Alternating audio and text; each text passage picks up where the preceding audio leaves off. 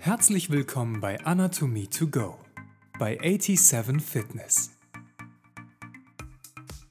In dieser Episode sprechen wir über die Bänder und Gelenke der Wirbelsäule.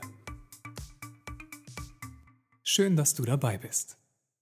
Die Wirbelkörper sind auf ihrer ventralen und dorsalen Seite durch Bänder verbunden. Vorderes Längsband, Ligamentum longitudinale anterius, und hinteres Längsband, Ligamentum longitudinale posterius, bilden mit der Zwischenwirbelscheibe innerhalb des Bewegungssegments eine Funktionsgemeinschaft.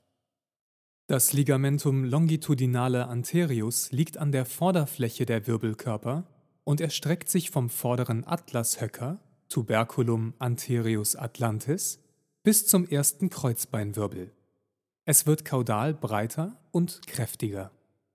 Das vordere Längsband besteht aus oberflächlichen und tiefliegenden Faserzügen. Die tiefen Fasern verbinden zwei benachbarte Wirbel miteinander. Die oberflächlichen Fasern ziehen über vier bis fünf Wirbel hinweg. Die Kollagenfasern des vorderen Längsbandes sind hierbei fest im Knochen verankert. Sie inserieren am oberen und unteren Rand des Wirbelkörpers. Über die Zwischenwirbelscheiben zieht das Ligamentum longitudinale anterius hinweg ohne eine feste Verbindung mit ihnen einzugehen. Ausläufer des vorderen Längsbandes dehnen sich darüber hinaus auch auf den seitlichen Bereichen der Wirbelkörper aus. Das Ligamentum longitudinale posterius liegt an der Hinterfläche der Wirbelkörper.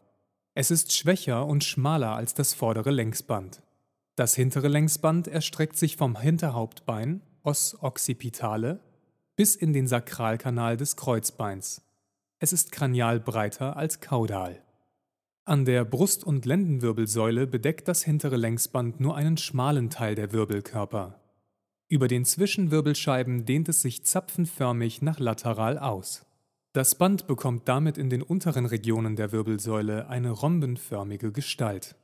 Das Ligamentum longitudinale posterius ist an den Rändern der Wirbelkörper und an den Zwischenwirbelscheiben befestigt. Im mittleren Abschnitt der Wirbelkörper fehlt eine Verankerung am Knochen. Der Spalt zwischen Knochen und Band wird von Venengeflechten eingenommen.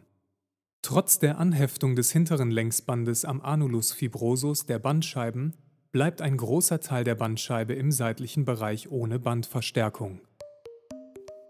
Die Wirbelbogengelenke Die Wirbelbogengelenke, auch kleine Wirbelgelenke oder Facettengelenke genannt, zählen morphologisch zu den echten Gelenken.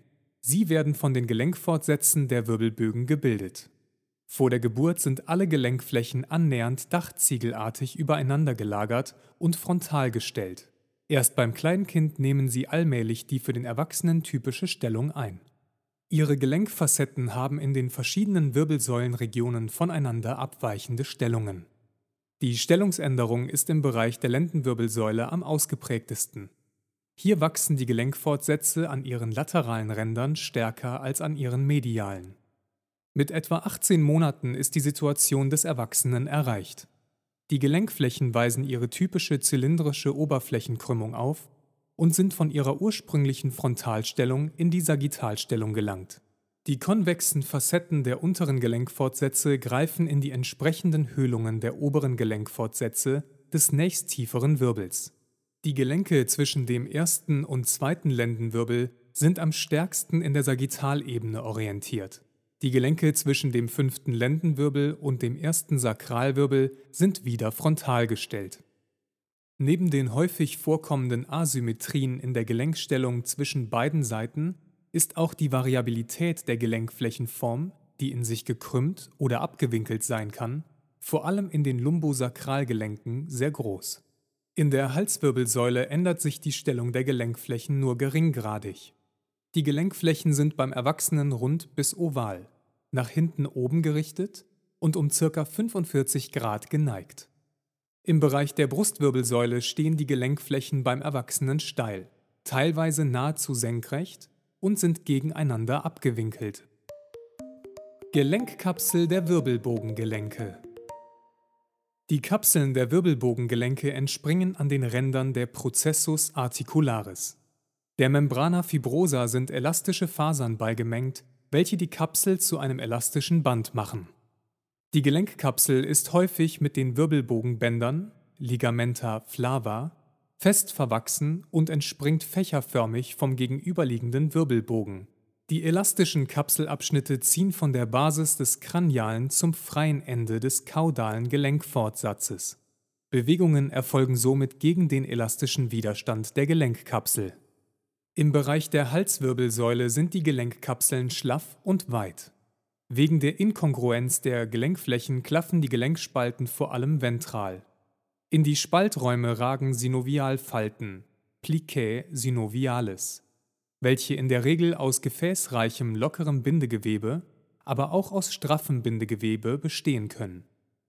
Die Brustwirbelgelenke haben straffe Gelenkkapseln, von denen medial keilförmige Falten in die Gelenkhöhle hineinragen können. Im Lendenteil sind die Kapseln straff und kräftig. Synovialfalten ragen von kraniomedial in die Gelenkhöhle. Die Form der Plicae synovialis variiert an den Lendenwirbelgelenken sehr stark. Die Falten sind gefäß- und fettreich und stehen mit der Gelenkkapsel sowie dem periartikulären Gewebe in Verbindung. Die Plicae synovialis gleichen die Inkongruenz der artikulierenden Flächen in den Wirbelgelenken aus. Aus ihrem histologischen Aufbau kann jedoch geschlossen werden, dass sie keinen Gelenkdruck aufnehmen. Darüber hinaus ist ihre Funktion weitgehend unbekannt. Wirbelbogenbänder Die Ligamenta flava, gelben Bänder, sind segmental zwischen den Wirbelbögen gespannt. Sie bestehen größtenteils aus elastischen Fasern, die ihnen die gelbe Farbe verleihen. Gemeinsam mit den Kapseln der Wirbelbogengelenke schließen sie den Wirbelkanal bis auf die Zwischenwirbellöcher vollständig ab. Lateral reichen sie an der Halswirbelsäule bis zu den Gelenkfortsätzen. In der Brust- und Lendenwirbelsäule gehen sie in die Gelenkkapsel über. Die Wirbelbogenbänder stehen bei aufrechter Haltung unter Spannung. Sie wirken gemeinsam mit den autochthonen Rückenmuskeln der nach ventral gerichteten Kraft der Rumpflast entgegen und unterstützen die Aufrichtung der nach vorn gebeugten Wirbelsäule. Die Ligamenta interspinalia, Zwischendornfortsatzbänder, spannen sich zwischen je zwei Dornfortsätzen aus. Als Ligamenta intertransversaria bezeichnet man die Bänder zwischen den Querfortsätzen. Die Spitzen der Dornfortsätze sind durch kräftige, vertikal verlaufende Bandzüge die Ligamenta supraspinalia miteinander verbunden. Das Band erstreckt sich vom siebten Halswirbel bis zum Os sacrum. Im Bereich der Halswirbelsäule tritt an seine Stelle das Nackenband, Ligamentum nuchae, ein beim Menschen dünnes, die Muskelgruppen beider Seiten trennendes Septum, das aus elastischen Fasern besteht und sich vom Processus spinosus des siebten Halswirbels bis zum äußeren Hinterhauptvorsprung Protuberantia occipitalis externa erstreckt. Zusammengefasst. Die Wirbelkörper sind auf ihrer ventralen und dorsalen Seite durch Bänder verbunden. Die Wirbelbogengelenke zählen morphologisch zu den echten Gelenken. Sie werden von den Gelenkfortsätzen der Wirbelbögen gebildet. Die Kapseln der Wirbelbogengelenke entspringen an den Rändern der Processus articularis. Die Gelenkkapsel der Wirbelbogengelenke ist häufig mit den Wirbelbogenbändern, Ligamenta flava, fest verwachsen. Zu den Wirbelbogenbändern gehören die Ligamenta flava, die Ligamenta interspinalia, die Ligamenta intertransversaria sowie die Ligamenta supraspinalia. Die Wirbelbogenbänder stehen bei aufrechter Haltung unter Spannung. Sie unterstützen die Aufrichtung der nach vorn gebeugten Wirbelsäule.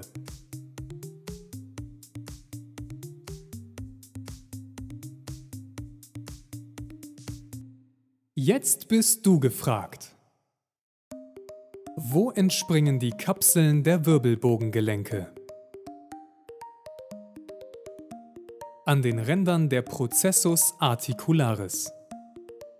Welche Ligamenta gehören zu den Wirbelbogenbändern?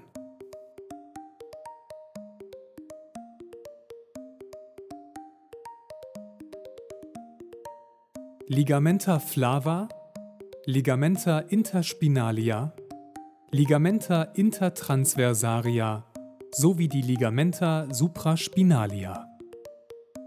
An welchen Seiten sind die Wirbelkörper durch Bänder verbunden?